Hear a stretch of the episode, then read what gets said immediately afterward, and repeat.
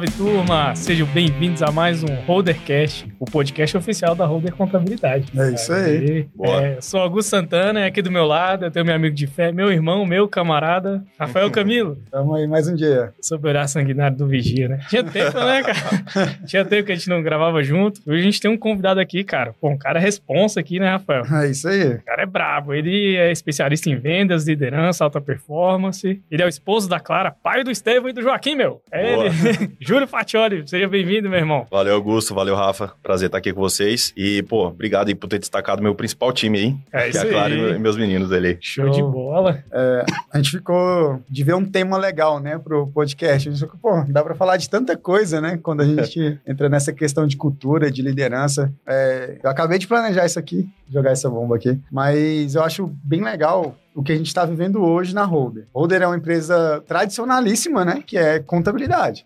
Cara, E organize também, né? e organize, né? A gente está fazendo até mais focado na organize. Né? Inclusive, Organize fez quatro anos ontem aí. Mandar É, um parabéns, parabéns, aí turma. pro time aí, pros nossos clientes, parceiros aí. Esse trabalho aí que a gente fez pensando nos nossos clientes. É isso aí. O cara tá, tá vendedor, né? Eu acho que a gente tem que inverter isso lá na Holder. Não, eu acho não. que o Augusto tá mais vendedor. Temos que ver as metas aí. Boa. É, então, eu tava até conversando com o meu outro sócio Gui hoje, né? Falei algumas dificuldades que eu estou tendo, né? E muito em questão que a gente tava querendo colocar na Organize muito o que a gente faz na Holder, né? Que a Holder a gente tem a facilidade de todos os todos os nossos clientes já nascem com esse problema. Problema assim, né? Cara, eu preciso de uma contabilidade, Uma dor, né? uma dor. Uma necessidade essencial ali, que é, o, que é a contabilidade, né? obrigatório. Alguns falam mal necessário. É, a gente já muda muito essa percepção na holder de entrega de valor para o cliente. Já na Organize a gente tem que criar essa dor para o cliente, né? Ele tem, mas a gente tem que mostrar isso para ele. E a gente agora com o Júlio a gente vai começar a vender ativamente. Cara, isso tá me deixando sem, isso tá me deixando sem dormir, preocupado. estamos no caminho certo. É, objetivo alcançado com sucesso, hein, Júlio?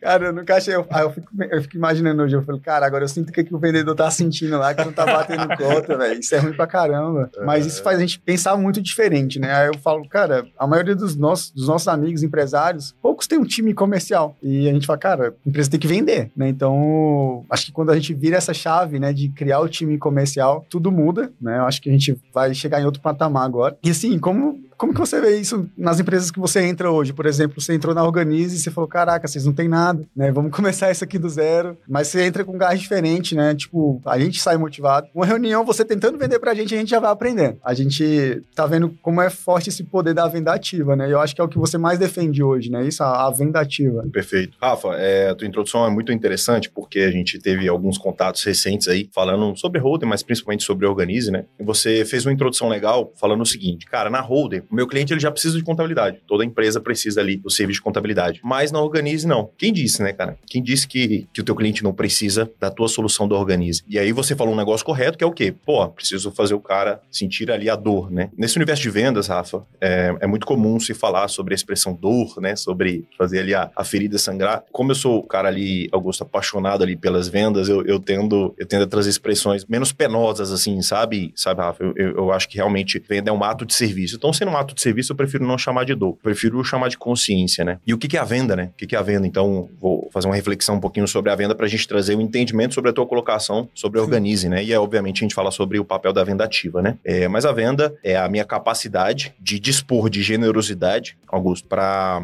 no ato aqui, né? Eu, no exercício de venda ativa aqui contigo, né? É a minha capacidade de dispor de generosidade para, através de um exercício de perguntas interessadas, não interesseiras, mas interessadas, te ajudar a, primeiro, elevar a consciência sobre um problema que você tem. Caso você não tenha consciência sobre o problema, te ajudar a despertar a consciência sobre o problema. Então, primeiro, se você não tem a consciência, eu eu te ajudo a revelar a consciência sobre o problema. Se você já tem a consciência, através desse exercício de perguntas interessadas, numa venda na perspectiva de um ato de serviço, eu te ajudar a elevar a consciência sobre esse problema, através de perguntas, né? Então, olha que interessante, né? Aqui eu, a primeira estrutura que eu falei aqui do que se trata a venda, você já foge de um entendimento de venda como uma transação comercial. É um ato de serviço onde eu me interesso pelo teu projeto, pelo teu negócio, e através através de perguntas interessadas na tua vida, na tua vida, no teu CPF, mais do que no CNPJ. CNPJ vem como consequência. Eu te ajudar a descobrir um, um problema, despertar a consciência sobre o problema ou elevar a consciência sobre esse problema que você tem. A partir dessa minha capacidade de dispor de uma vez que eu entenda que a tua consciência está suficientemente elevada sobre o problema que você tem, ou seja, sobre os prejuízos que você já teve no passado, que você está tendo agora e que você vai continuar tendo no futuro se você não resolver esse problema. E prejuízo eu também digo a falta de lucro, né? O lucro que eu deixei de ter um prejuízo. Talvez na perspectiva contábil não,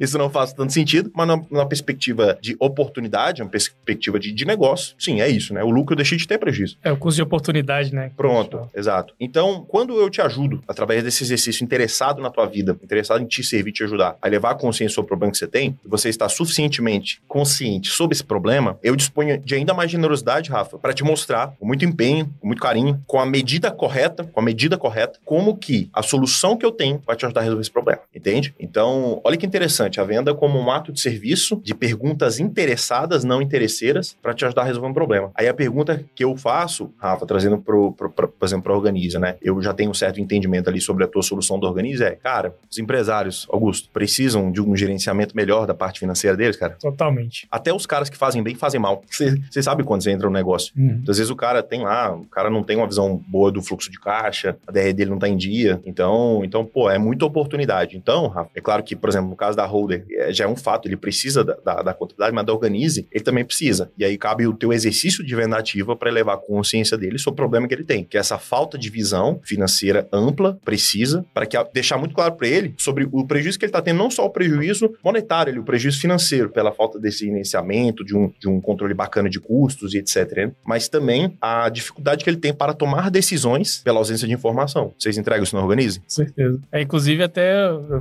tô fazendo uma especialização e até postei meus stories ontem, que não é medido, não é gerenciado. Então a gente vê isso muito na tecla, né? Por exemplo, essa matéria que eu tô fazendo de planejamento financeiro, ela é uma extensão do planejamento estratégico. Então, você faz planejamento estratégico, prevê um crescimento da empresa em determinado período, aí você vai depois mensurar esse crescimento, o quê? Pelo financeiro, né? Para você ver o seu faturamento, a sua margem, é, os custos que você vai ter fixos e variáveis. E é uma pergunta que é, é muito importante, uma pergunta interessada, né? Hoje, qual é a sua margem? Qual é o seu produto ou serviço que te dá mais margem? A pessoa vai coçar a cabeça assim, então... Cara, vamos sei. lá, vamos lá, assim, sem, sem exagero, assim. Eu vou perguntar aqui da, da base, do talvez, dos clientes da Rodeli, porque vai ser 100%, né? Eles, uhum. eles vão todos saber, vão todos saber, mas assim, vamos pegar assim, se a gente colocar aqui do nosso entorno uma média de 10 empresários, né? Desses 10, se a gente perguntar ali, cara, qual que é a tua margem? O cara vai saber de bate pronto. O cara, a galera não sabe. Trazendo pro universo comercial, se a gente perguntar assim, cara, qual que é a tua meta esse mês? O cara não sabe, né? não tem meta. Quanto você faturou até agora? O cara tem que abrir o sistema para olhar. E aí, isso tudo diz respeito não só ao universo de vendas, mas quando a gente olha a questão financeira, cara, o cara, se o cara não tá olhando diariamente o número fundamental do negócio dele, né, cara? Quanto de dinheiro que ele tá deixando na mesa, ou seja, que é o prejuízo que ele tá tendo, vai continuar tendo, e o, o quanto que isso deixa inseguro para que ele tome decisões sobre o negócio dele, né, cara? Então, por exemplo, quando a gente traz no universo do Organize, né, né, Rafa? Cara, eu lembro na nossa primeira conversa eu te perguntei o seguinte: Rafa, vocês entregam o que vocês comprometem? E assim, acho que você não tava nessa reunião, Augusto. Uhum. A resposta do Rafa foi de bate-pronto. Cara, muito mais. Puta de uma segurança. Achei sensacional. Ou seja, velho, e aí é que eu vou trazer algumas colocações aqui, sempre parafraseando os meus dois mestres ali de vendas, o Mário Magalhães e o Arthur Queiroz, cara. E essa é do Arthur, cara. E que, cara, quem entrega muito, Rafa, tem que vender muito. Entenda o seguinte: quando você não tá vendendo muito uma solução que entrega muito, você entende que, numa medida mais ampla, a sociedade está aferindo prejuízo pela tua incompetência em vender, cara. Cê, Exato. Você entende, entende? Ao vivo. Estamos ao vivo em definitivo. Cara, não, e assim, eu, eu, eu trago essa colocação sério, com carinho, mas com a firmeza necessária para dizer o quê, cara? Ou seja, se a minha, a minha solução ela faz diferença na vida do empresário, ela faz diferença na história daquele CNPJ, cara, eu sou impelido, eu tenho uma missão moral de vender muito, cara. Olha que lindo isso, cara. E aí, quando eu tomo posse desse entendimento, e obviamente aí eu, eu me lanço ali no exercício de vendas ativas, entendendo e priorizando a área comercial, entendendo a área comercial como propulsor do cumprimento dessa missão, desse ideal, aí, cara, aí a gente fala de alta performance. Aí a gente, aí a gente vai falar de, de, de empresas que conseguem alcançar medidas de resultado muito acima da média, né? Show. Uma coisa aqui, eu ia falar sobre alta performance, mas eu vou voltar um pouquinho. Tá. É, a gente planejou lá muito, né? Pegou um monte de lead frio lá, ia começar a mandar mensagem e tal, ligar. Aí o, o Júlio chegou metendo o pé na porta. falando, cara, não vai perder tempo com isso, né? Vamos pegar lead mais quente, né? Vamos buscar indicações e tal. E eu fiquei muito pensativo, né? Eu comecei a pensar, eu falei, cara, faz total sentido. Se a gente for ver a Wisep, né, que é da onde o Mário Magalhães vem também, né? Sim. Os caras colocam mil alunos pra dentro por dia, cara, ligando.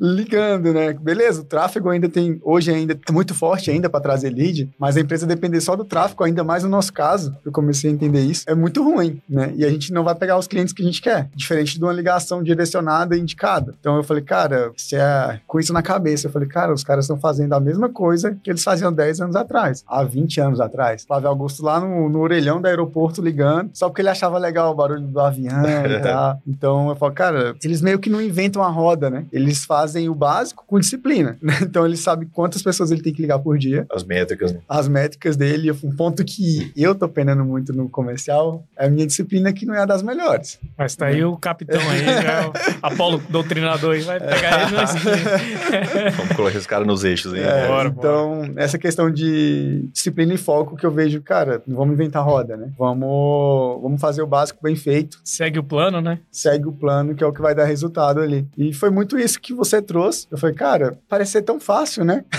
Falando, né? Falando, né? Parece ser tão fácil, mas você colocar essa rotina no dia a dia, né? Você conseguir gerenciar as emoções, falar que já. Pô, como é que é? Eu sou muito ruim de inglês, como é que é a aceleração lá, velho? Growth, É. é isso? Não, o do purpose. purpose que a gente tá fazendo lá agora? Sales. Sales Purpose É, Academy. Sales Purpose. Grupo.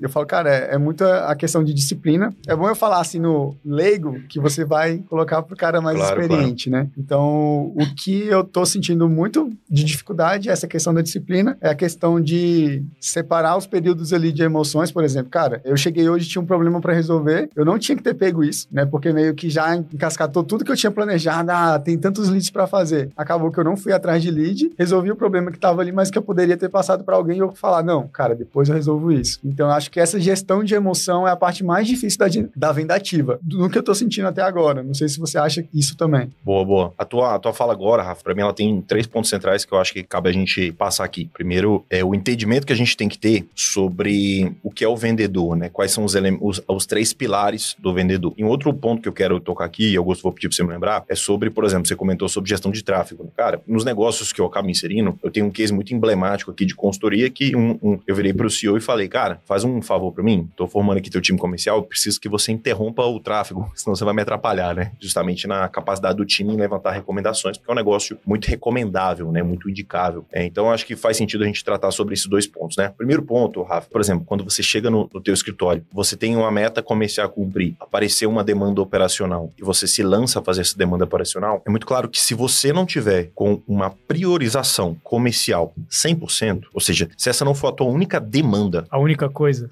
a única, a única coisa se não for, cara, você vai fazer as outras 30 coisas que não são comerciais. Sabe por quê? Porque o comercial é mais foda mesmo, velho. É foda tu pegar o telefone ligado. É foda tu, tu se lançar ali e falar com um cliente que tá satisfeito e fazer, um, não. e fazer um exercício de, de levantar recomendações com o cara. O comercial é o mais difícil mesmo. Então a gente tende, num exercício de procrastinação, de fuga do que é essencial, fazer o que é mais fácil. Terminar o dia com a sensação Que de, de que caralho. produziu. Mas beleza, eu, beleza, cheguei, cara, hoje eu trabalhei muito. Mas eu fui produtivo, eu cumpri o que era essencial para alcançar a meta do meu negócio naquele mês. Então, um- uma das premissas, Rafa, da área comercial, do líder comercial, nesse universo de vendas que a gente vive, da cultura de vendas e liderança, é que o comercial ele seja 100% comercial, 100%. Então, obviamente, por exemplo, você tem, você tem Augusto que você pode contar ali com um técnico e eu sei que você conta muito com ele e você sempre reforça muito a capacidade técnica dele. Cara, se você quer ser alta performance comercial, assim, é isso. Aí também é uma premissa, né? Beleza, se você quiser ser baixa, média performance, quiser ser medíocre, medíocre não é, não é ruim, né? Medíocre é mediano, né? É um Uhum. resultado ok, né? Aí você pode fazer outras atividades. Você quer alta performance, quer ter resultados acima da média, aí você tem que ter um nível de foco extremo nisso. Então esse é um ponto muito importante. Quando a gente fala do, do cara que se lança a ser vendedor, né? Esse é o, não é um consultor comercial, né? Um executivo. Cara, vendedor mesmo, né? Com orgulho dessa palavra, Augusto. O grande Flávio, Flávio Augusto, ele vai trazer três elementos fundamentais. Primeiro, né? Técnica. O que que é técnica, né? O entendimento sobre o meu produto. Cara, então eu tenho que conhecer tecnicamente o meu produto, solução que o meu produto entrega, né? O que que faz. Não precisa, olha interessante, né? Eu não preciso dominar tudo o que o meu produto entrega. Isso é interessante. Às vezes fala assim, "Ó, o melhor vendedor é o cara que tem um know-how técnico profundo sobre a solução dele. Nada a ver, velho. Nada a ver. Agora, eu preciso ter entendimento do que, que se trata a minha solução e saber explicá-la, né, na medida do que é necessário. E o segundo ponto é a técnica de vendas, né? Então, seria incoerente eu, a gente tá falando de vendas de alta performance e não falar de técnica de vendas, né? Só que é interessante porque a parte técnica desses três pilares que eu vou falar é o menos importante. Às vezes a gente acha que, cara, agora com as técnicas aqui, não, não. Os outros dois elementos são mais importantes. Se é o menos importante, consequentemente é o mais fácil, tem que estar 100% feito. O meu vendedor, o cara tem que saber o que, que meu produto, minha solução entrega, e ele tem que saber vender isso com as técnicas, né, de pedido de recomendação, de uma introdução, de um fechamento de vendas, de um pedido de recomendações, ele tem que dominar isso muito bem, tá? Só que essa parte menos importante. Quais são as outras duas frentes que são fundamentais, né? O Flávio, o segundo ponto que ele traz é a frente gestão das emoções barra resiliência, que é exatamente isso. Por exemplo, hoje o teu exercício de gestão da emoção seria o seguinte, cara, beleza, eu tenho esse problema, como dono eu não posso deixar a bomba estourar, eu vou delegar para alguém e depois eu vou fazer um follow-up. Por quê? Porque, porque eu estou fazendo um gerenciamento do meu pensamento e vou, e vou fazer o que é essencial, velho, que é levantar essa base de leads para eu conseguir bater o meu número, cumprir a minha meta esse mês. Então, a gestão das emoções é essa habilidade de, de entender, por exemplo, você falou do não, né? É, é, um, é um medo de levar um não. Cara, gestão da emoção é entender que o não não é para mim, não é porque o cara não tem a mente aberta para aquela solução naquele momento, não,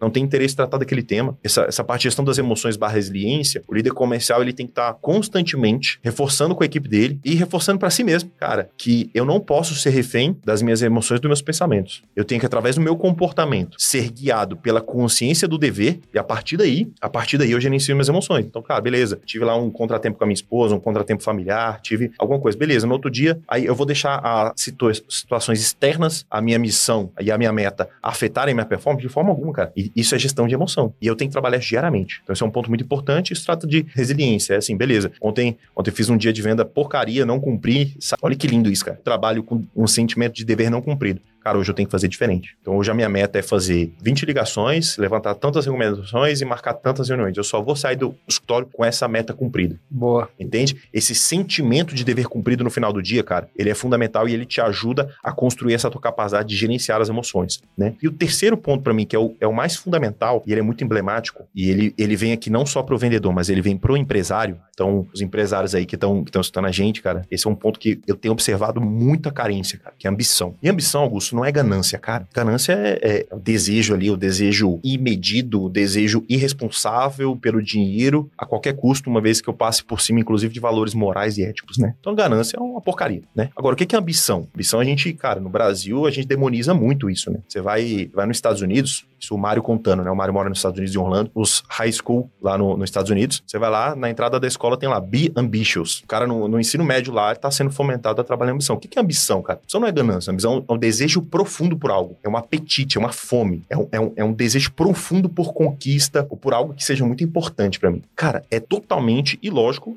vendedor sem ambição. Totalmente incoerente, empresário sem ambição, cara. E aí, sabe como é que você faz para saber? Logo de cara, quando você, você senta com o empresário você pergunta assim, cara, qual que é a tua meta esse mês? Se o cara não sabe responder, o nível de ambição dele tá uma porcaria, velho. Consegue imaginar alguém que tem ambição, desejo profundo para alto, que não tem meta? Meta é o quê? Meta é um referencial de superação. Meta é, é, é, aquele, é aquele número que não é um númerozinho da parede, que, ah, se no final do mês a gente bater, a gente aplaude, toma, toma cerveja, e se não bater, ah, beleza, tava difícil mesmo. Não, não, não. Meta é o seguinte, a meta ela vai me exigir, mais do que fazer novas coisas para bater, ela vai me exigir abrir mão de coisas que para mim são importantes para que eu bata ela. É muito mais um exercício de abdicação do que um esforço a mais. É interessante isso. É muito mais, é muito mais difícil abrir mão do que fazer coisa a mais. Então, às vezes a gente tem esse, esse desejo de fazer muitas coisas, né? Essa, cara, tem muito conhecimento. Não, não. Com o conhecimento que a gente já tem, a gente já pode estar entregando muito mais. Ou seja, o exercício é eu conseguir abdicar desse problema que apareceu para eu resolver, eu conseguir, se necessário, abdicar às vezes de um sábado ali, cara, para honrar uma meta que eu tenho com a, com a minha empresa, com o meu time. Cara, eu vou abrir mão desse sábado aqui, cara. Tem que remarcar esse compromisso familiar. Tá? Não, obviamente, não abrindo mão da família jamais, né? Família, Deus, família, saúde, prioridade antes do trabalho, mas conseguir calibrar isso para que eu honre a minha meta, honre esse compromisso. Né? Meta é compromisso, diferencial de superação e compromisso. Então, voltando no, no, terceiro pilar, que é a ambição, Augusto, cara, o número de empresários assim que a gente, que a gente vai se relacionando e você vê que o cara tem um nível muito baixo de ambição, é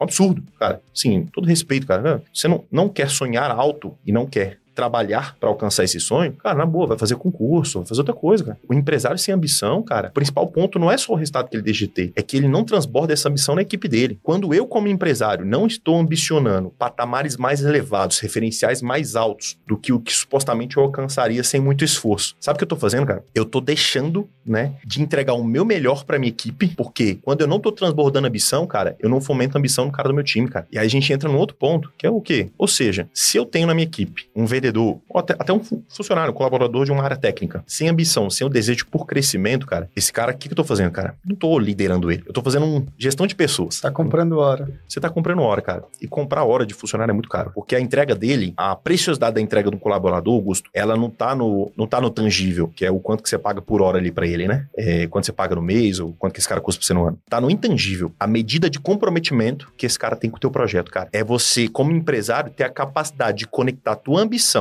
teu desejo profundo por algo, com a ambição desse cara. Uma vez que essas ambições se conectam, ali é um mais um, mais um é igual a três, entendeu, Gustavo? Contrariando um pouquinho da, da matemática e da contabilidade aqui. Não, mas, tem, tem mas é pra cima, né? Entende? show de bola. Isso, cara, vou deixar o Augusto perguntar. Ah, não, é porque tem, tem recadinhos aqui dos nossos ouvintes e telespectadores aqui. ó. Tem o Benedito Silva. Faz sentido. Creio que isso acaba sendo resultado do acúmulo de atribuições que o empreendedor acumula. Ao mesmo tempo, é financeiro, vendedor, estoquista, entregador e por aí vai. Então ele tá referendando aqui o que o, o Júlio falou. E o Vitor Ferreira aqui também mandou aqui. É hoje que o Júlio compartilha a dieta? é ser o seu fã. E... Cara, eu acho que eu sei quem é esse Vitor aí, velho. Então, acho que a dieta que eu tô fazendo não, não, não se encaixa pra ele ainda não. Ele tem que comer ainda bastante arroz e treinar muito. Ih, rapaz. Mas vai de... chegar lá, Vitão. Chamou de frango cara. ao vivo aí. Valeu, Vitor. Obrigado, obrigado pelas contribuições aí, meu irmão. Aproveitando aqui, né? A, a, nossa produção já falou aqui pra gente falar do, da CNA, né? É isso aí, que a gente tá falando de growth, não sei o que, não sei o que lá. A gente tem o nosso patrocinador aqui, né? Pra você que quer falar inglês. Então, CNA aqui, junto com a gente no nosso podcast. Continuando, Julião, eu até pegando um gancho no que o, que o Rafael falou, na, as primeiras coisas que o Rafael falou, e eu lembro que você falou isso pra gente também nas primeiras reuniões. A gente vê qual cliente que a gente quer atender. E eu acho que isso é um mito que muita gente tem, né? De achar que a empresa dele é para todo mundo, que ele tem que se desdobrar para atender todo tipo de empresa, de todo tipo de cliente, né? Mas existe também essa responsabilidade de você definir qual cliente que vai fazer ah, o fit com o seu comercial. Então eu queria que você desse um pouquinho de, de explicações, né? Sobre esse conceito, né? Do, do cliente ideal, de, de, qual cliente que realmente você tem o desejo de estar tá vendendo. E eu tomei uma bronca também, né? Que eu falei que estava dispensando alguns clientes cobrando um valor muito mais caro do que a gente cobraria normalmente, né? Eu lembro do Júlio me falando, cara, não faz isso. Fala que você não vai atender porque o cliente não é teu perfil, né? Eu achei isso aí bem, bem legal também. Foi um pequeno detalhe ali que eu falei, cara, faz toda a diferença. Né? Exato, exato. Cara, muito bom. Só um ponto que eu tô lembrando aqui, ficou pendente o na... Tráfego? É, exato. Ah, tu pediu pra te lembrar. Porque, porque essa tua pergunta, ela, ela puxou com, aquele, com aquele ponto, então segura ela aí, qualquer coisa eu te, te puxo aqui pra gente retomar ela. Beleza. Mas o, você comentou, né, Rafa, sobre gestão de tráfego, né? Tem um cara, pô, tem um cara que eu, que eu tenho acompanhado de, de perto ali, que é o, que é o Bindes, né, cara? Pô, ele tá fazendo um trabalho ali com agências de, de marketing em geral e também, sobretudo, agências de tráfego com um foco no trinchado sensacional, né? Como que eu vejo quando, quando eu olho um negócio, o que é um tráfego, por exemplo? Tráfego é um acessório, é um acessório. O que, que é um, por exemplo, um evento? A gente vai ter o evento aí, o, o evento da Holder, é. dia, dia 29, né? Holder Experience. Holder Experience é. aí. Vagas limitadas, Prazer. o link vai estar tá aqui na descrição. Aí, maravilha, maravilha, olha aí. Se preparem aí, vai ser um evento sensacional. O Júlio vai estar tá lá fazendo uma oficina, né? Então, cara, você que tá gostando da conversa aqui, vai ter ao vivaço lá, então não perde a oportunidade. Boa, boa. É. Então, assim, por exemplo, tem, tem um canal de evento e a gente tem uma série de outras, outras ferramentas, outros veículos que potencializam a nossa visibilidade, que atraem clientes, etc. Né? Tudo isso, Augusto, todo esse, esse conjunto de adereços que a gente pode colocar no nosso negócio para potencializar uma geração de lead, geralmente vai estar tá muito associado a trazer o cliente para um, um fechamento, né? Tudo isso a gente tem que enxergar, cara, como acessório. Vamos pensar que a gente está falando aqui de um carro, né? O tráfego, ele é o que ali de um carro, cara? O tráfego é um, uma roda ali, um, um, bom tráfego, uma rodona esportiva aro 18 ali, né? Um tráfego bem feito é isso, né, cara? Só que, cara, não adianta nada, contrariando alguns ali do que gostam de fazer o tuning ali, né?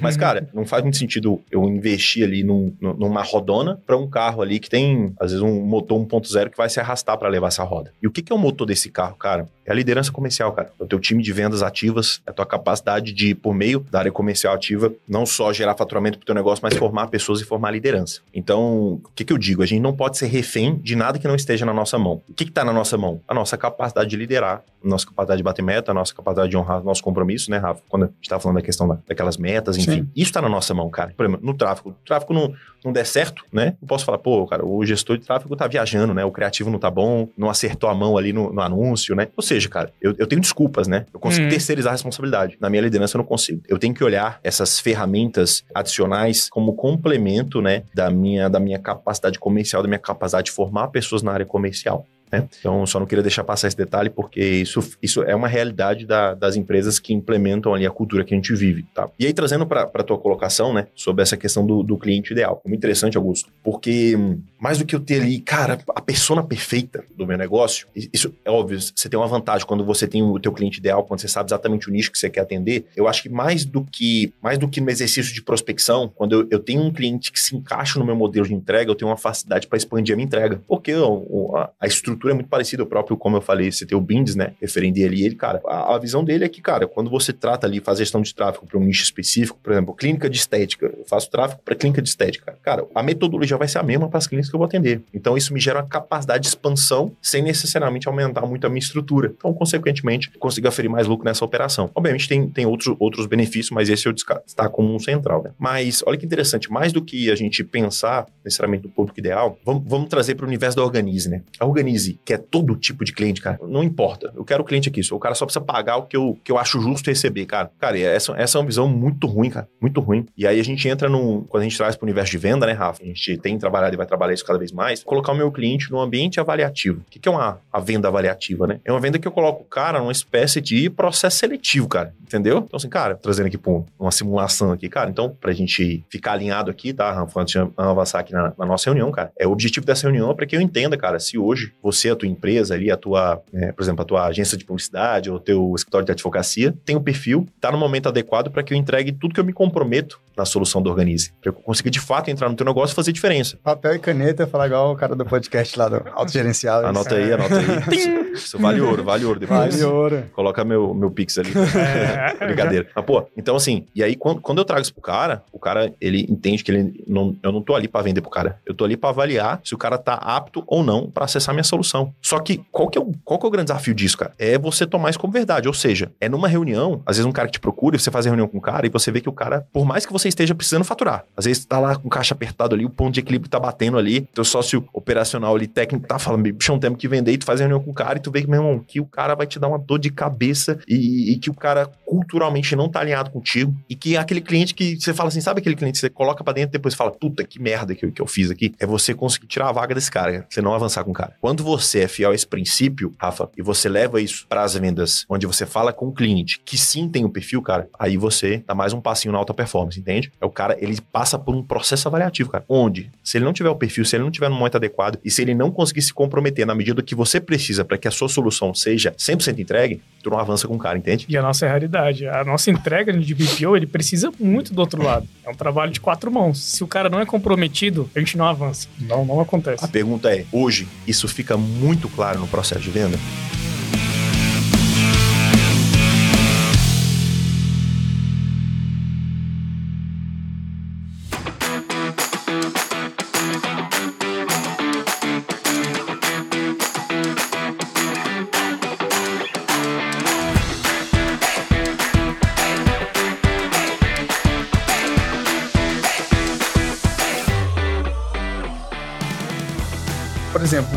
Maioria da, das pessoas que escutam a gente são pequenos e médios empresários que não tem esse time. Tirando a cidadania For tem 400 pessoas lá. Né?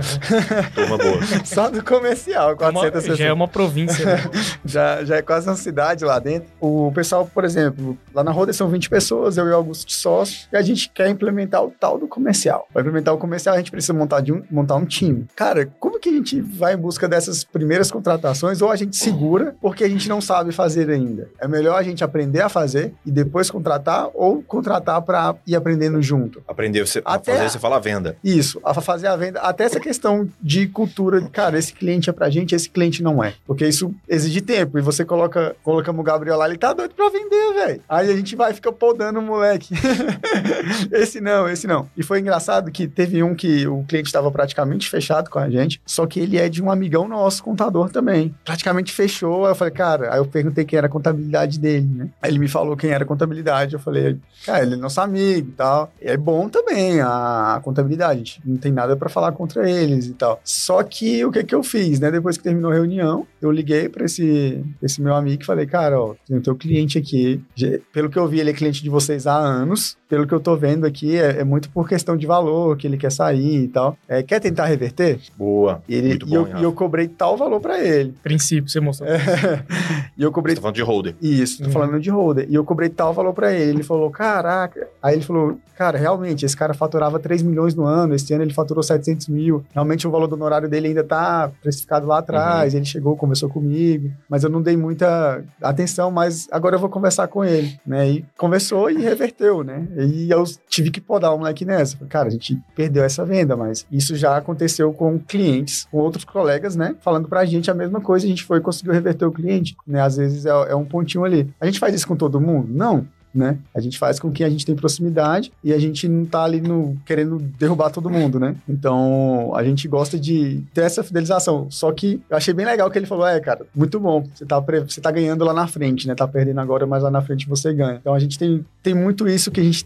tem que criar o, o nosso, nosso time pra isso, a gente fica até pensando, né? Porque às vezes a gente chega no comercial, igual aconteceu nesse caso, eu peguei a última reunião, talvez teria vindo sem eu saber. Mas a gente fica muito pensativo nessa questão, cara, a gente tem que criar essa cultura também para os nossos, pra nossa garotada aqui que a gente vai colocar, né? A gente quer ter vários. Esse foi um, uma das questões que eu tive que podar ele. Esse uhum. cliente não, esse cliente não. Essa questão da criação do time também, para quem não, nunca teve, é complexo também, né? Sim. Eu vou me permitir, Rafa, não, não entrar muito no detalhe sobre esse, essa política da boa da boa vizinhança entre contabilidades, porque confesso que é um segmento que eu não conheço muito, uhum. não sei ali como é que, quais são as premissas de relacionamento que existem nesse segmento, né? É, mas acho muito louvável o movimento que você fez de ter contactado ali o, o colega ali, o concorrente barra colega para fazer essa sinalização, né? Mas eu não, não vou entrar tanto nesse detalhe, vou entrar no, no, no, no ponto que eu acho que, que, que, eu tenho um, pouco mais de competência para uhum. dar pitaco, que é o quê, cara? Que é sobre formação de equipe, né? Veja que, na minha visão, sobretudo quando a gente fala de pequenas e médias empresas, né? Que é o, é o nosso público aqui, uhum cara, é, é, uma, é uma premissa que o dono,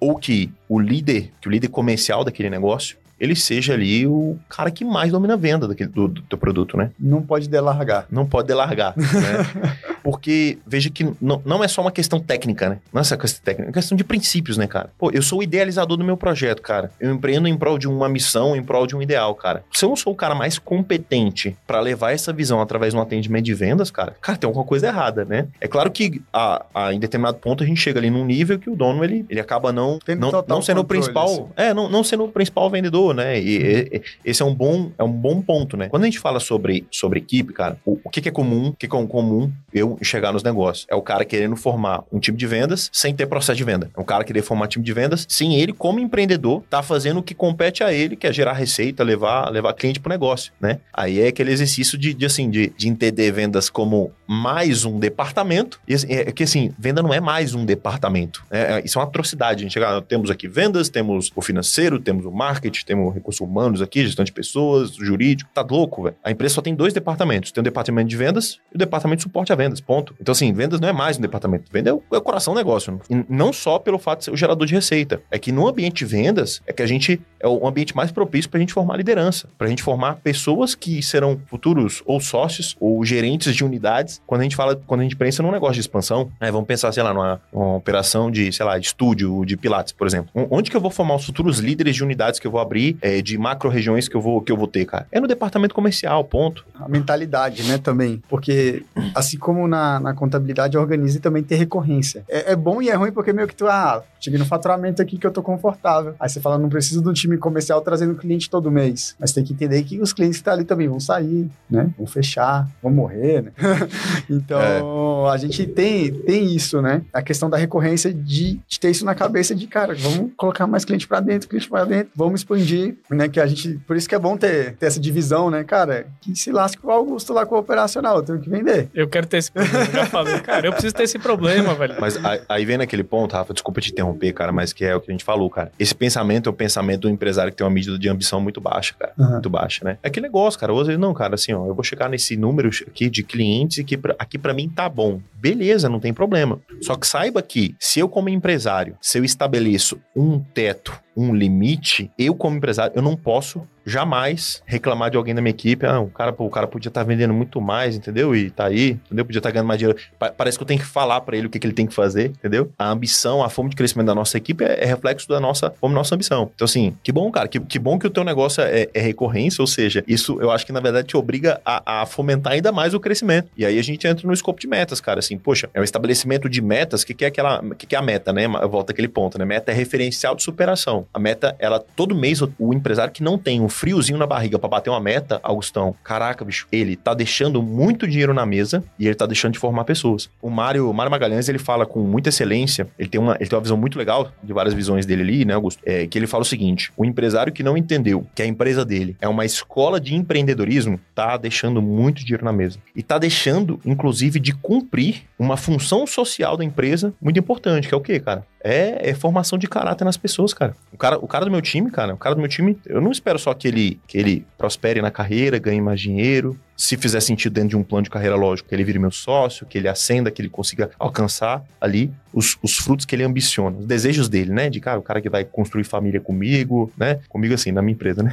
Pô, o cara, uhum. que, o cara que, vai, que vai alcançar os objetivos dele, comprar casa, comprar carro, fazer uma viagem, enfim. Eu quero, esse cara também, ele precisa, o meu negócio, cara, precisa ser um, um ambiente que forma, cara, forma caráter desse cara, cara. Esse cara, velho, pra mim é uma premissa, cara. Se a partir do contato comigo, esse cara, ele não melhora como um homem, como um esposo, ele não se torna um cara mais virtuoso, cara, aí o, o, o game tá muito paia, entendeu, uhum. Augustão? Tá muito tá só pelo dinheiro, cara. Só entende? trocando hora por, Exato. Por dinheiro. Assim, pode parecer papo furado. É papo furado pra quem não vive isso, cara. É. Entende? Agora, para quem vive isso, quando eu olho pessoas que já passaram pela minha liderança, o cara que, pô, que hoje é mais paciente com a, com a esposa, entende? Se dedica ali mais na formação dos filhos. Um cara que. Lava a louça quando chega em casa. Que lava a louça quando chega em casa. Ali, pô, a esposa ficou o dia inteiro ali com os filhos e tal. E, e pô, não conseguiu cumprir, um, às vezes, um, uma atividade, competir ela, não só questão ali de. Enfim, ele, ele, que se lança a fazer atividades que não couberam a ele, né? Um cara que, que faz além do que é esperado, né? E aí, isso, isso é o quê? O cara que faz além do esperado do meu negócio, ele faz fora também, cara. Então, necessariamente, se a minha empresa é uma escola de empreendedorismo, uma escola de virtude, cara, ali eu tenho alta performance e ali eu tenho realização, cara. É muito bom você ver as pessoas que passam pela tua trajetória se tornando melhores, cara. Não só financeiramente, né? Mas do ponto de vista de caráter, do ponto de vista de humanidade, do ponto de vista de personalidade, entendeu? Tem, a gente tem o, o Mikael na Organize, né? Eu falei, pô, a gente não é ninguém. Ele, ele falou que chegou, acho que é um dos primeiros empregos dele, né, na Organize. É, ele é bem novo, né? Tem 20, é, 20 novinho anos. lá. E, tipo, a gente viu que ele mudou muito o jeito de se vestir e tal, de cortar o cabelo. Aí um dia ele falou, não, eu, eu me espelho em você vocês, né? Cara, pensa na resposta, velho. A gente receber isso. Pô, velho. Aí eu falei, caraca, um velho. Reconhecimento e um aperto, né, cara? É. Mas, e a gente percebeu que até, realmente, a, a maneira de se vestir, a gente gosta muito de, de camisa lisa, uhum. né? Principalmente preto, branco e tudo mais. E hoje ele se veste assim, cara. né? Cabelo cortadinho e tal. Até zoou a galera que não corta o cabelo. É. Não, tem que cortar o cabelo aí. Gabriel. olha aí, olha aí. O pensador. Eu, eu, eu dei uma visão breve para ele, se ele estiver escutando ali. Eu espero que o meu próximo encontro com ele já tenha algumas mudanças. Né? É, Gabriel. Mas, mas em Augusto, olha que interessante essa tua colocação, cara, entrando no escopo um pouco de liderança, que tem tudo a ver com venda, né? O meu papel como líder de uma equipe, cara, é ter a capacidade de influenciar. Liderança não é, não é um conjunto de técnicas. Olha, olha essa visão que interessante, né? Fruto do, da visão do Mário e do Arthur também, né? Não é um conjunto de, de técnicas e comportamentos e habilidades para que eu extraia o melhor do meu time melhor das pessoas. Essa é uma, a liderança extrativista, né? Isso, muitas vezes, em ambientes que, que entendem liderança dessa forma, são ambientes ali, ambição, de transbordar comportamento, transbordar virtude, transbordar caráter, né? Transbordar elementos ali, cara, e, e talentos que, que Deus nos deu, né? Para que a partir desse transbordo eu consiga influenciar as pessoas a serem melhores, né, cara? E a partir disso, olha que interessante, não é extrair o melhor das pessoas, é entregar o melhor para as pessoas. Então, quando uma pessoa da equipe de vocês começa a se vestir melhor, cara, olha que interessante isso, né, cara? Sem vocês necessariamente terem ali que fazer um exercício de imposição que vocês estão fazendo, cara? Através do exemplo de vocês, num, num, pequeno detalhe, cara. Num pequeno detalhe, vocês estão transbordando a vida de um cara que vai colher frutos por se vestir melhor, cara. Engraçado, né? Porque esse negócio de, de se vestir, cara, cara, se vestir bem, né? Você, você, você tá com uma boa, não só uma boa postura, mas uma boa vestimenta, não tô falando de roupa cara, né? Uhum. Mas você tá bem vestido, tá? Isso aí é, é um, um, cuidado com, com o olhar da outra pessoa, né, cara? Me vestir bem é um ato de serviço pro outro, cara. Então, então quando eu transbordo isso, o cara começa a modular o comportamento, fruto do, do que ele se inspira em vocês, vocês estão exercendo liderança, cara. É disso que se trata a liderança, entende? E óbvio, para mim, qual que é o ápice da liderança, cara? O Flávio, o Flávio ele, ele, ele destaca oito, oito níveis da liderança, né? Aqui eu vou trazer só três, mas o primeiro é o seguinte: a primeira etapa da, da liderança é auto. Pra, ouvir o resto, tem que. tem que. o tem, que... é, né? tem, tem, que puxar o Flávio, porque, porque, porque nem eu sei todas ali, entendeu? Mas assim, cara, eu, eu vi isso dele pessoalmente no Powerhouse esse, esse ano ali, que foi no começo ali de, de janeiro, né? Primeira etapa da liderança é a autoliderança, né, cara? É a minha capacidade de, de autogerenciamento, a minha capacidade de cumprir os compromissos que eu fiz comigo com os outros, né? Então, cara, interessante, porque assim, pô, você pega, às vezes, um empresário. Ó, empresário reclamando de funcionário é uma, é uma atrocidade, velho. É feio demais, cara. Empresário que reclama de funcionário, cara, ele tá olhando no espelho e se criticando, cara. Não faz o menor sentido, cara.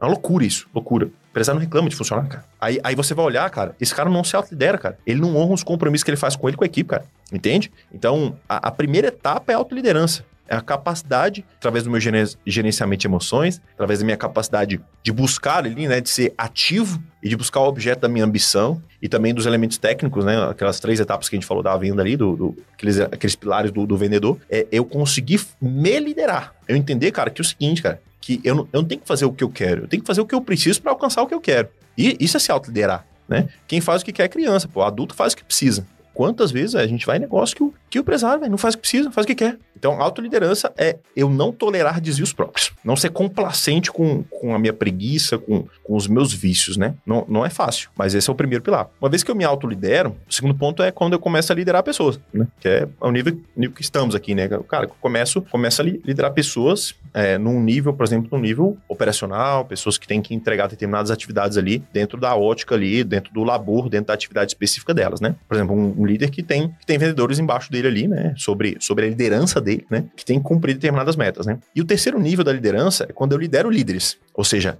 esse nível é um nível muito interessante. Esse é um nível que, nos negócios que eu, que eu participei ali, é, eu diria que é um, é um passo que eu aspiro dentro do negócio que eu faço parte hoje, que é essa marca consultoria, que é, a determinado momento, eu ter pessoas, né, é, sob a minha liderança, que lideram outras pessoas. Esse é um nível muito interessante, porque ali, cara, você chega num nível que, de fato, aquele nível ali, é, é, uma, é uma capacidade que eu tenho que ter, que eu adquiro por meio dessa trajetória, Rafa, de influenciar o cara na ponta por meio, né? Por meio de, de, de, de pessoas que estão passando pela minha influência. Então, assim, quando, quando eu chego nesse nível, quando eu consigo, quando eu consigo adquirir essa medida de liderança, que eu lidero líderes, aí, olha que interessante a minha capacidade de expandir ou de escalar negócio, né? Hoje as pessoas perguntam, ah, fulano, como é que eu faço para escalar o meu negócio, né?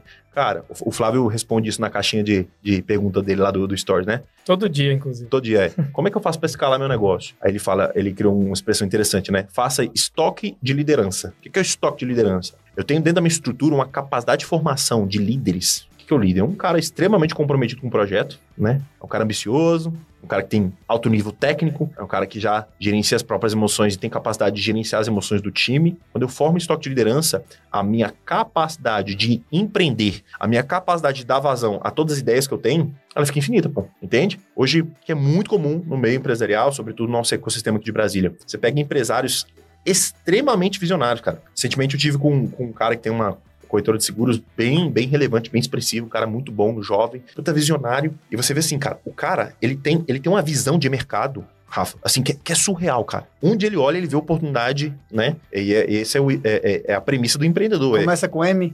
Sim. É. abraço, abraço pro Marcelão. É, Olha aí. episódio aí. Abraço aí, ele Marcelão. gravou com a gente aqui. Pronto, Thiagão, velho. Thiagão pode falar o episódio aí, Thiagão, qual que ele gravou.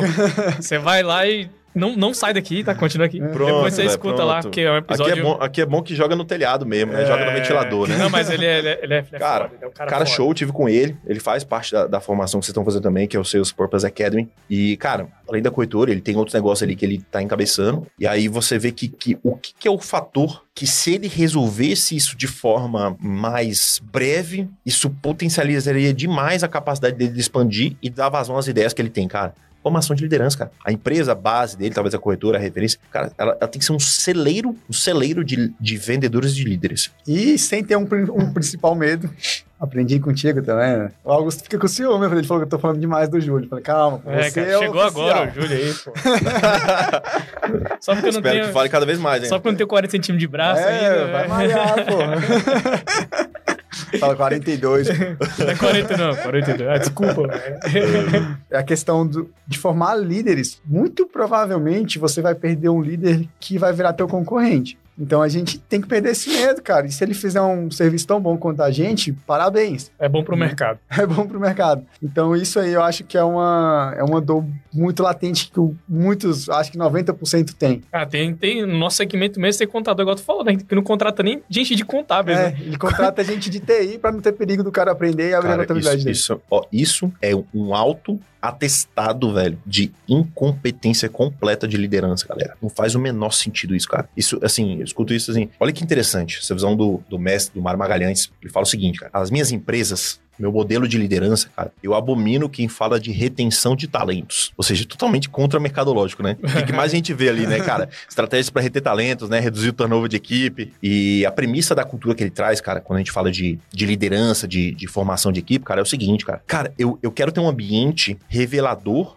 e formador de talentos, cara. Mas eu não quero reter, cara. Eu quero libertar esse cara. Eu quero libertar. Eu quero correr o risco desse cara virar meu concorrente. Eu quero correr o risco desse cara me trair. Por quê? Porque o benefício que eu tenho quando eu me lanço a correr esse risco é tempo que- muito maior do que o prejuízo de ter corrido esse risco, cara. A relação risco-retorno de eu ser um cagão e não contratar e não formar pessoas e não dar acesso ao meu negócio e não tornar essas pessoas relevantes no meu negócio, cara, prejuízo é muito maior do que eu ter pessoas, né, que estão ali comprometidas comigo. E olha que interessante. Óbvio, eu só posso falar isso se eu tô bem resolvido, cara, com a minha ambição, com a minha capacidade de liderar, com o meu negócio, com um plano de carreira claro, que esse cara olha assim e fala, cara, não tem motivo nenhum pra sair daqui, cara. Eu tô com um líder que, que me forma, que me desafia, que me confronta, não me conforta, mas me confronta pra encontrar a minha melhor versão. Eu tô num lugar que, pô, que eu tô ganhando dinheiro, que eu tenho meus próximos passos estão muito claros. Eu tô num lugar que eu tenho um líder ali, o, o head, o CEO do negócio, o founder do negócio. O cara tá com uma fome de leão pra crescer esse negócio, cara. Ou seja, eu tenho, eu tenho um amplo espaço pra dentro desse projeto eu alcançar o objeto da minha ambição. Volta naquele ponto da ambição. Esse cara vai sair? Não vai querer sair, velho. Eu tenho capacidade de algum momento virar sócio desse cara. É, é claro que, assim, tem negócios que faz sentido a gente pensar no partnership, tem negócios que não. Não necessariamente a gente precisa, eu preciso ter lá um- uma, uma promessa que tem que ser real, né? De, de um, de um modelo que o cara vire meu sócio. Não necessariamente,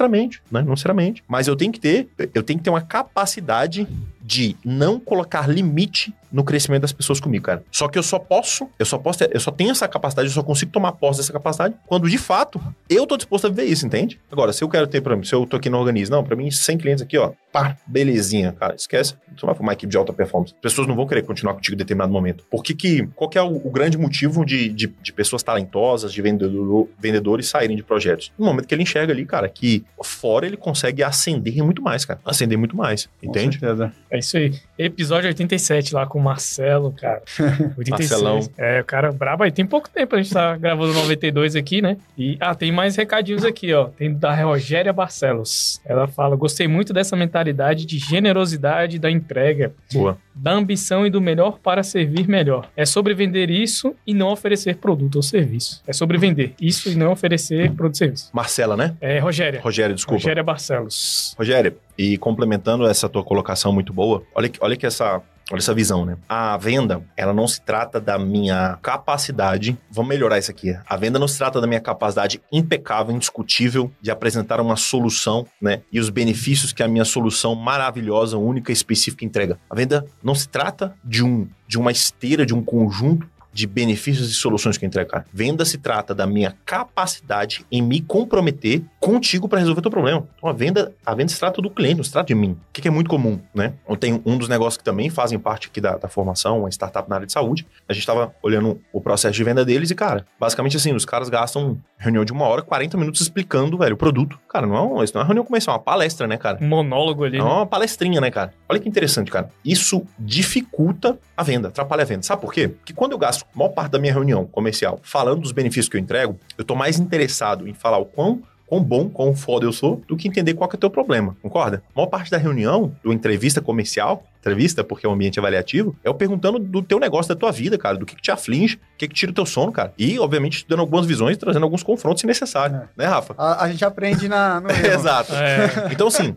ou seja, aí esse é o quê? O vendedor, o empreendedor apaixonado pelo produto dele, cara. Você não esquece teu produto, cara. A grande verdade, velho, é o seguinte, velho. A maior parte dos nossos ouvintes aqui, cara, cara, teu produto, ele é bom, show de bola, mas é uma commodity, cara. Vamos lá, pô, beleza, tem a pô, é um serviço de contabilidade, conheço uma série de clientes que vocês têm satisfeitos com a, com a entrega, fiéis há muito tempo, né? Mas na prática, na prática, vamos, vamos colocar assim, vamos ser sérios, além dos diferenciais, o grosso é uma commodity, é um serviço de contabilidade. Obviamente, mais uma vez, com a capacidade de vocês gerar os diferenciais que vocês têm. Então, assim, cara, Ou seja, quando no meu ato de venda eu tô mais concentrado em falar o quão bom eu sou e quão, quais são os benefícios do, do meu negócio, eu não tô ali para servir o cliente, cara. Eu tô me servindo dele. Eu tô ali numa posição clássica ali do, do, vendedor inconveniente, cara. Mais interessado em vender a solução e falar o quão eu sou bom do que resolver o problema do cara. Interessado versus interessante. Exatamente, exatamente. Então é muito importante a gente entender que a venda como um ato de serviço no exercício interessado de perguntas para elevar a consciência do cliente sobre o problema que ele tem. E a partir disso eu mostrar como é que minha solução vai resolver, ou seja, cara, se eu já levei a consciência do meu cliente sobre o problema que ele tem, sobre quais são os prejuízos que ele está tendo,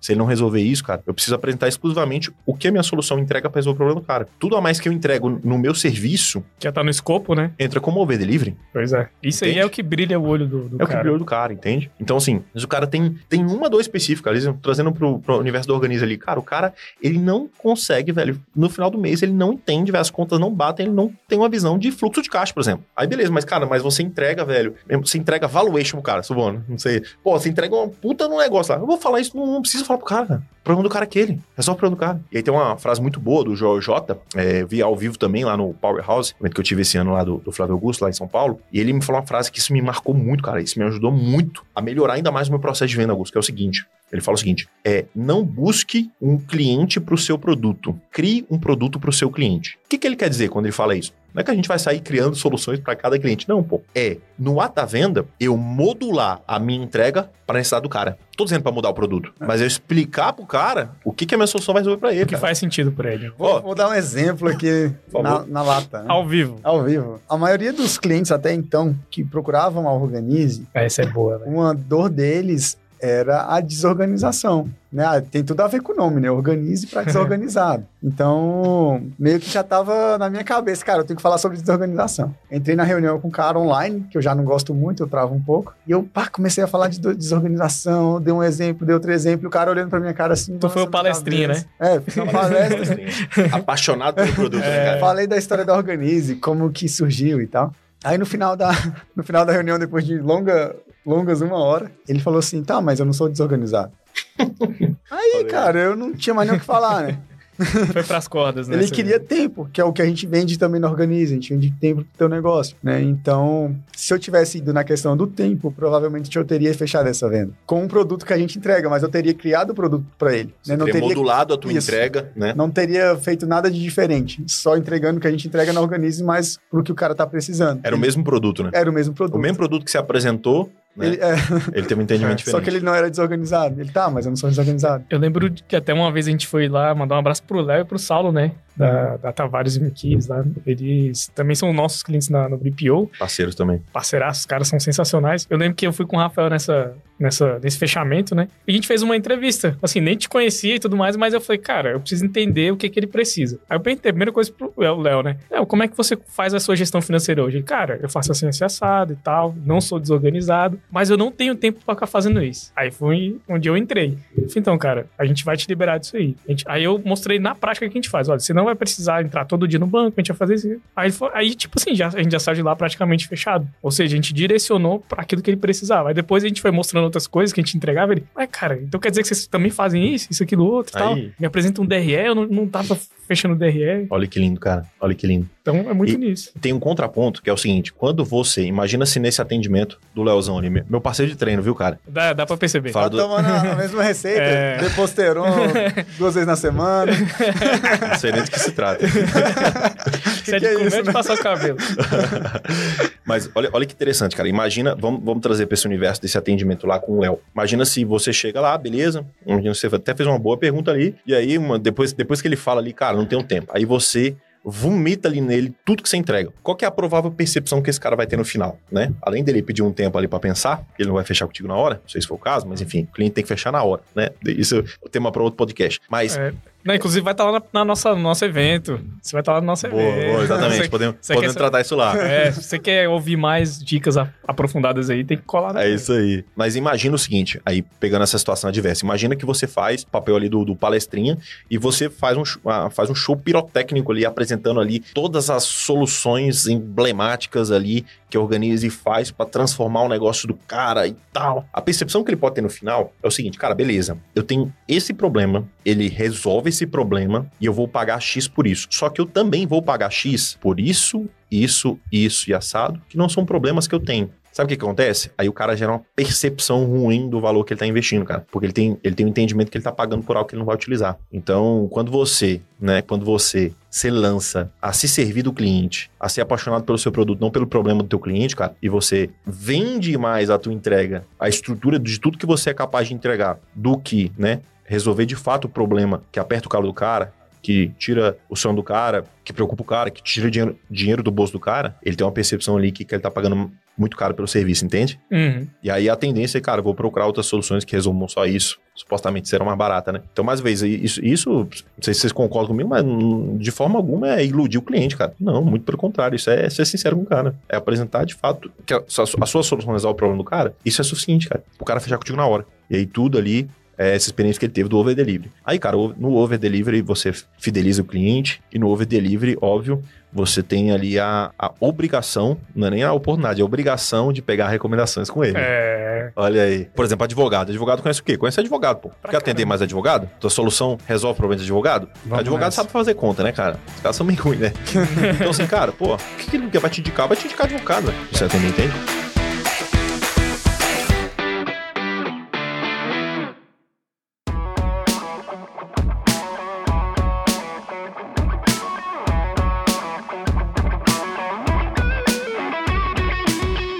Esse podcast tá passando voando. Já foi quanto tempo, Thiagão? Só porque eu quero. Eu tenho mais uma pergunta aqui. Então, deixa eu fazer uma pergunta que, cara, a gente escutando muito podcast, a gente tem que saber também qual que a gente vai levar a sério. Só o Rodercast tá bom. levar a sério, assim, tipo, porque tem entendimentos diferentes, né? Um que eu vi, tipo, diferentes em uns três podcasts é a questão de meta. Baita tema. Tem, tem uns que. Tem um que eu escutei que o cara falou, cara, eu gosto muito de ter uma meta que seja ina- inalcançável ali. Que ele fala, ah, aquela questão de mirar na lua e acertar nas estrelas, né? Então, que, por exemplo, se eu não bater essa meta, se eu ficar, se eu conseguir 50% dela, eu tô muito bem. Mas eu já escutei outro podcast que o cara falou, cara, meta tem que ser algo plausível, né? Algo que você saiba que você consegue alcançar. Porque essa questão de não bater a meta pode te gerar uma Frustração, uma né? frustração muito grande para você e pro time. Aí eu fiquei, caraca, qual, do- qual dos dois agora, né? Então, eu, eu concordo que faz sentido a questão da, da meta muito grande, que você não bater, você vai estar bem ainda se você tiver alcançado 50%, 60% dessa meta. Mas eu, eu concordo também que se não bater, principalmente em mim, gera uma frustração muito grande, né? Pô, colocar uma meta lá que eu não vou conseguir alcançar. Tipo, todo dia eu vou olhar, ah, essa meta aí é zoada, né? É. Não vou bater. A calibragem, né? O que, que você acha que é uma meta legal, assim, né? Tipo, não pode ser uma meta safada. Metinha safada. Metinha safada ficou pra história. É aquela que você bate no- na metade do, do mês, você é uma metinha safada. É, Sem fazer venda ativa, né não? É, sofrendo vendas, negócio. Sofrendo compra, né? O cara bate a meta sofrendo compra, cara. É. Opa, peraí, uma venda, né? Então, cara, eu queria escutar essa, essa opinião sua, assim, tipo, Boa. é- essa calibragem da meta, assim, qual a, a melhor que você acha pro teu time? Boa, beleza. Cara, obviamente, a gente é, dificilmente você vê que nas respostas aqui eu, eu, vou, eu vou superficial, né? Então a gente vai sempre dando uma filosofada e indo um pouco mais a fundo, né? É o professor, depende? Mas olha, olha que interessante, Rafa. Cara, a meta, a meta, ela não existe pra eu saber quanto dinheiro que eu vou colocar no meu bolso, cara. A meta não existe pra pra eu determinar ali, a partir desse, desse resultado, o quanto que isso vai impactar no meu valuation, pra que posteriormente eu venda a empresa e coloque dinheiro no meu bolso, né? Se a intenção da minha meta, ela morre no meu bolso, cara, eu tô sendo muito medíocre.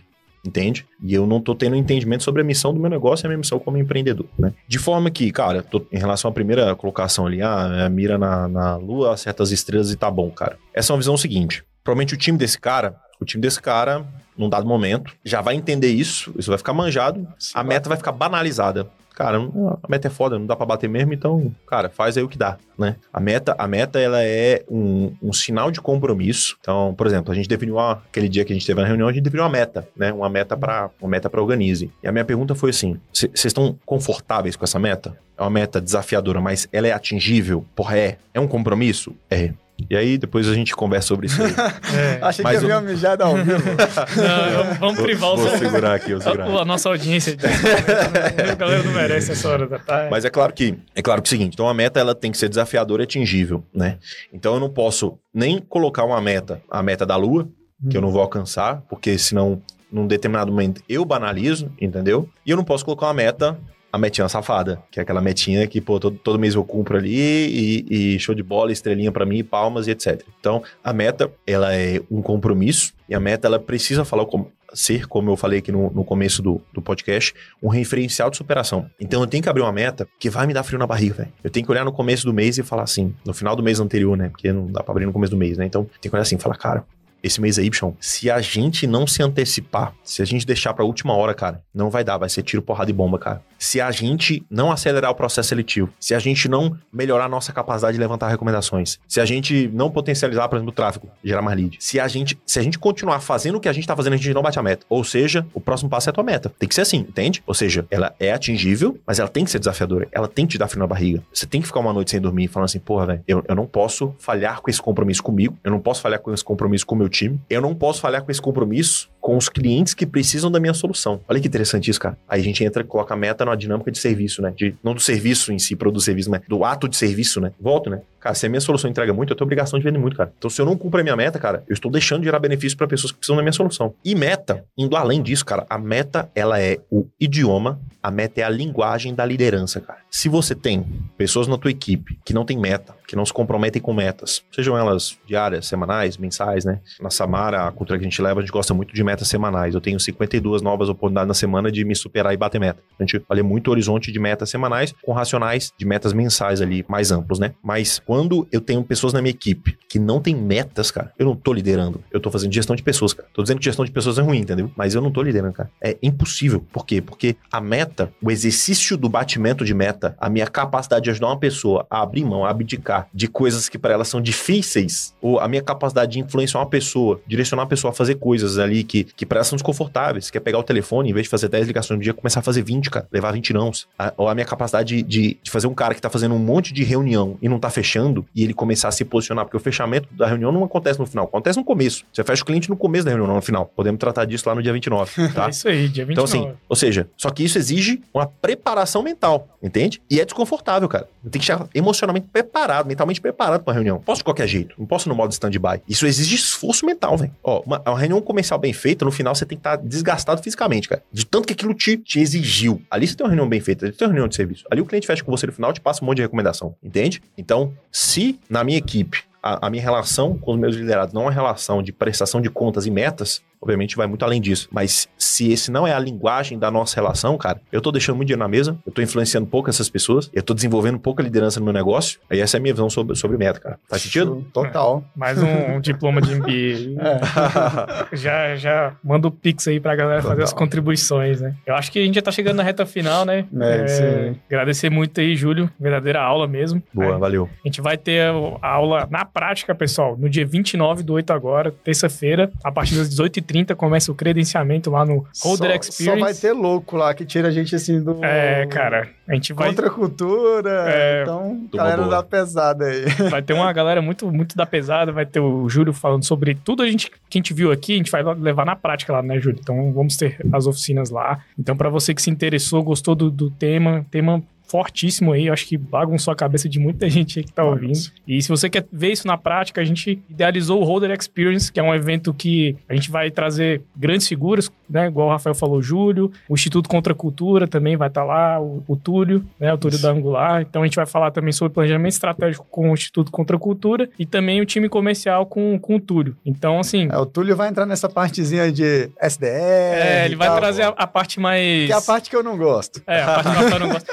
Mas é que Mas você... a parte técnica de formação de equipe, né? Sim, é, a parte técnica, ah. exatamente. Então a gente vai trazer esse, esse conteúdo para vocês, né? Os ingressos, eles estão ainda no primeiro lote, né, Rafael? É, a gente fez um preço bem, bem de pai e filho aqui, né? Uhum. Tá 50 reais o ingresso, então a gente vai ter, vai servir um buffet lá bem top, com degustação de vinhos, vai ser lá na casa do co-work, inclusive. Mais informações a gente vai deixar na descrição do episódio também, e, segue, e seguindo as nossas redes sociais, você também pode acompanhar esse evento que vai ser sensacional. Então, assim, a relação custo-benefício, né, que a gente fala aqui, cara, é show de bola. Você vai consumir bastante conteúdo top, vinho top e também um buffet top também, né, top, né, Rafael? Se Deus quiser. Então, assim, vai ser o, é o primeiro evento da Holder, então a gente tá bem feliz feliz, bem empolgado. Então a gente conta com a presença dos nossos ouvintes aí. A gente tem uma galera fiel aí que acompanha o Holdercast. Então, puder dar essa moral lá também. A gente também conhecer pessoalmente muita gente que escuta, né? Que aí a gente também consegue também bater aquele papo e a gente se, se conectar. Mais uma vez agradecer o Júlio aí, dizer que, pô, cara, verdadeira aula mesmo. A gente tá respirando isso hoje em dia, essa cultura Boa. de vendas mesmo. A gente dividiu as nossas responsabilidades, né, dentro da nossa cultura de nossa, nosso programa de governança, inclusive. E tem sido muito positivo, né? Igual você falou do sábado, eu sacrifiquei meu sábado agora para mergulhar num produto que eu tô querendo desenvolver, que é legal. a precificação, né? É, Esse Augusto tá muito vendedor, velho. Vamos, É. vamos, vamos comercial, velho. Porque eu pensei, cara, eu, eu acompanho muito, assim, a questão da precificação. A gente tá falando de vendas, pô, vender, bater meta e tudo mais, mas a gente tem que vender pelo preço certo, né? E é uma dor que eu tenho hoje, conseguir passar o preço certo pro, pro Rafael. Então, poxa, as empresas também têm essa dor, né? Saber vender pelo preço certo. Deixa eu, eu posso, posso fazer um comentário sobre precificação? A gente tem esse tempo ou não? Tem, tem. Mais uma, uma visãozinha aqui, breve, mas acho que importante, né? Cara, grande parte dos empresários, você pergunta assim, cara, vai fazendo várias perguntas, né? Hum. Cara, só pra entender, o preço que você cobra, cara, você tá satisfeito? É um preço justo? Aí, geralmente, cara, pô, não, não, acho que precisaria aumentar, né?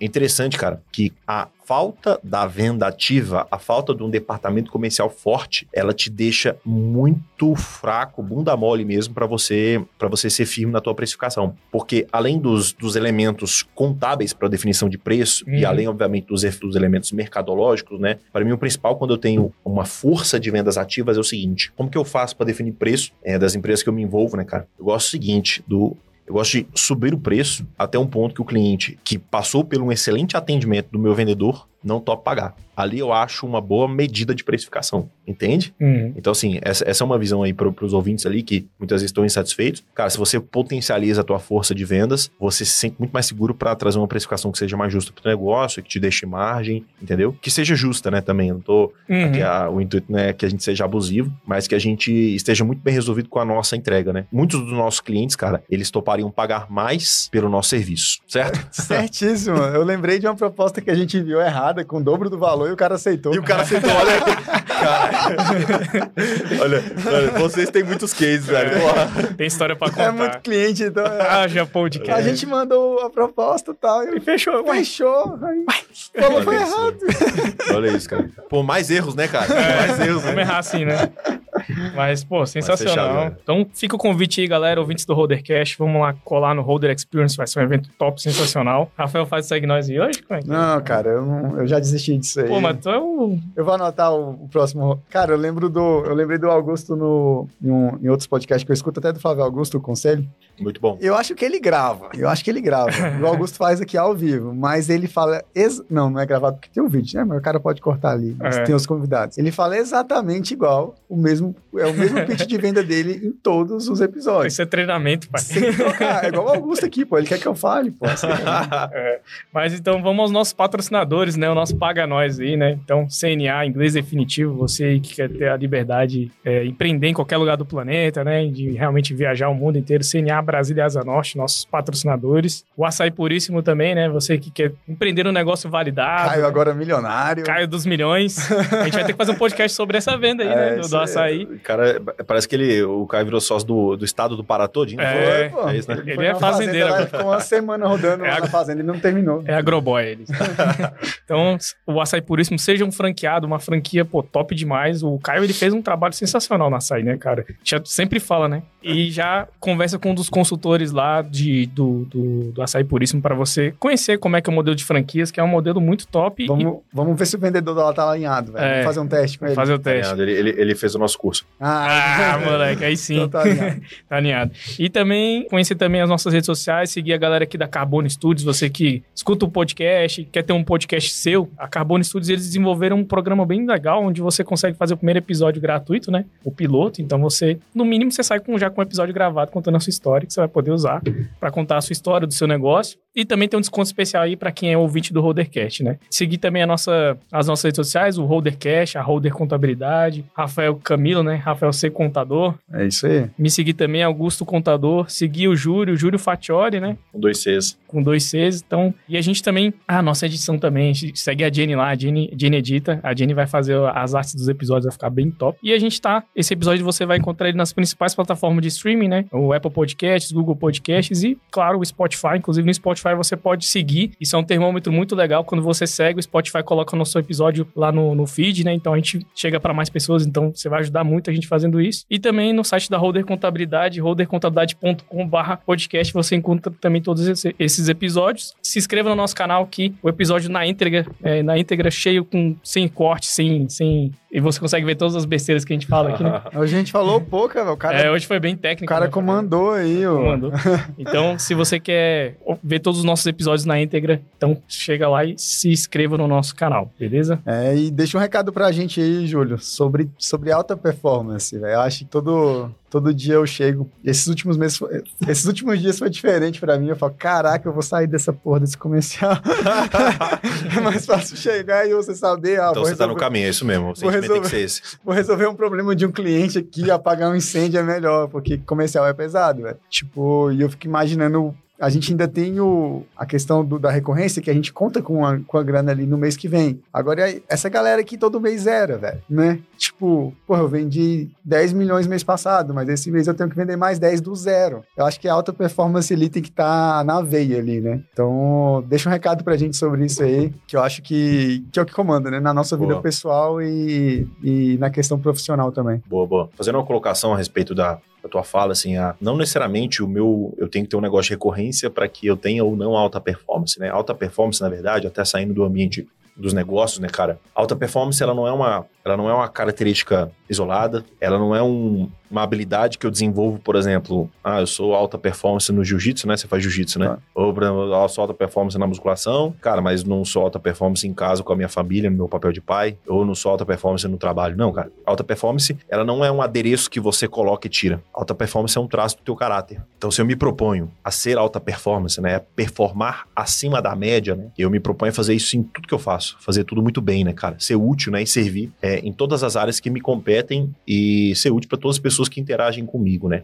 E alta performance é muito interessante nessa perspectiva, né, de trás do caráter. Você pega, por exemplo, atletas de alta performance, né, cara? O atleta de alta performance, ele, ele é um cara que ele consegue, ele consegue abrir mão de uma série de coisas para que no que é esperado que ele performe, ele seja alta performance, né? Alta performance diz mais respeito a fazer menos coisas do que mais coisas, né? Dificilmente você vai encontrar uma pessoa alta performance que faz 300 coisas tudo muito bem. Você vai encontrar pessoas de alta performance que fazem poucas coisas muito bem feitas. Então, a visão é, é para você empreendedor, para você eventualmente aí funcionário que tá ouvindo a gente, para você a, a, despeito aí do teu estado aí atual, seja como como profissional, seja como pessoa, né, cara? O que que hoje você precisa abrir mão para que as que os principais pontos, para que o, o, que é o que as pessoas que ao teu redor, as pessoas que te amam, esperam que você faça, né? O que, que você tem que abrir mão para que você sirva na essência, sirva em profundidade, se, sirva na integralidade das pessoas que você ama, né? É disso que se trata, sabe? Sabe, Rafa? Então, nesse momento que você você tá vendo se lançando aí no comercial, se o sintoma, se o sintoma é de incômodo, cara, tá no caminho certo. Se você estiver super confortável, cara, tá tudo errado.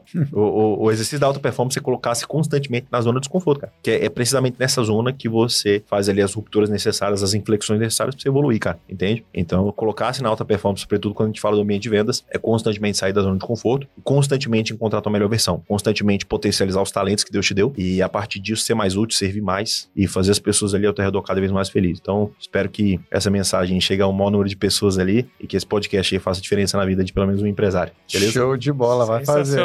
É isso aí. Então... Falei lá no, eu falei no início do ano pro Augusto que, eu falei, cara, esse ano a gente tem que tem que ser diferente, velho. A gente tá. vai fazer diferente. Tá bem diferente. É, né? falou... Tem uma frase que eu gosto muito, deve estar no WhatsApp ainda, né? Que eu acho que é eu falo sempre que a, a, vontade de Deus é boa, perfeita e agradável, né? Então, parece que tudo foi se, se unindo, assim, né? Primeiro apareceu Contra Cultura, a gente gravou um podcast com eles aqui e falou, cara, esse cara é maluco mesmo. São doidos. então, e dentro do Contra Cultura a gente encontrou o Júlio, né? Ele boa. fez uma palestra lá dentro a gente está criando realmente agora uma empresa, né? A gente tinha holder, a gente já tinha muito mais organização que muitos colegas contadores, mas a gente não tinha essa ganância de. Ganância não, desculpa. Ambição. essa ambição de venda, né? De vender, vender, vender. A gente já vendia muito bem, por ajuda de Deus, a gente sofria venda. É. então, a melhor ajuda a gente tinha, né? Cara, esse ano tá sendo um cavalo de pau que a gente tá dando aí, tá mudando muita coisa. Fala igual o Chicão, a jornada do herói. É, tá, cara, mudou muita coisa pra gente. Então. A gente é... ainda vai gravar um podcast sobre a jornada jornada do herói, cara. É a gente isso. tem que contar o que a gente passou, né?